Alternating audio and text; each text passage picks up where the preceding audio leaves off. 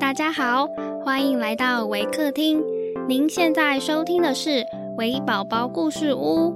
本节目为台湾维客公益行动协会远距陪伴服务项目，透过讲故事的方式，陪伴我们在全球十一个国家、四十八个服务据点的孩子，让疫情所带来的距离不再是距离。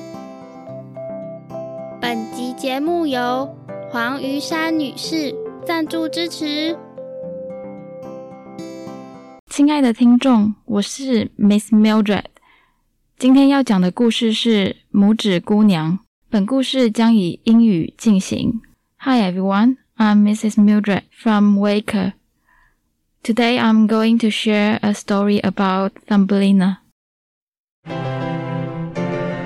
A long time ago and far, far away, an old woman was sitting in her rocking chair, thinking how happy she would be if she had a child. Then she heard a knock at the door and opened it. A lady was standing there and she said, If you let me in, I will grant you a wish. The old woman let the woman in Firstly, because she felt pity. Secondly, because she knew that she would wish for a child. After she washed the lady up and fed her, she saw that she was really beautiful. The lady slept soundly all night long, and then, right before she left, she said, Now, about your wish. What do you want? The lady thought about most people's wishes to be richest in the world, most powerful person, the smartest, and the prettiest.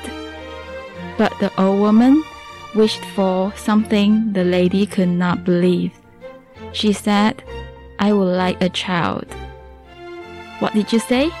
She asked because she was astonished at what the old lady asked for. The old lady repeated what she said. I would like a child.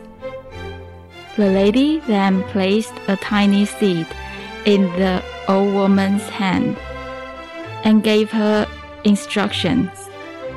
Plant this seed, water it carefully, watch over it, and give it your love. If you do all those things, then you will have a child. So the old woman did all of those things the lady had told her to. In a week, there was a beautiful yellow flower in place of the seed. The next day, the flower bloomed. Inside the flower was a beautiful little girl who was the size of the woman's thumb. So she uh, called her Thumbelina. She made her a little dress out of golden thread. Thumbelina slept in a walnut shell and brought the old lady joy and happiness. But one day, when Thumbelina went down for her nap, a frog hopped through the open window and said, You will be a perfect bride for my son. And she took Thumbelina to a lily pad and hopped off to find her son. Thumbelina cried, and some little guppies heard her and chewed the roots off the lily pad to help her escape.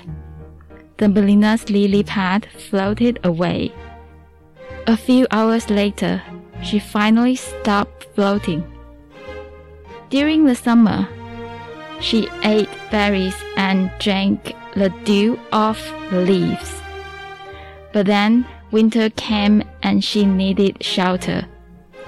A kindly mouse let her stay with it. But it said, You will have to marry my friend Mole because I cannot keep you for another winter. The next day, she went to see Mole. In one of tunnels, she found a sick bird and said, Poor thing, I will bury it. Then she found out that it was still alive, and she cared for it until it was ready to fly. It flew off. That fall, she nearly had to marry Mole. But then she heard a familiar tweet, and an idea popped up in the bird's head. You can come down to the warm country, said the bird. So Thumbelina hopped on the bird's back and flew to the warm country. The people there who were like her renamed her Erin. She married a prince and she lived happily ever after.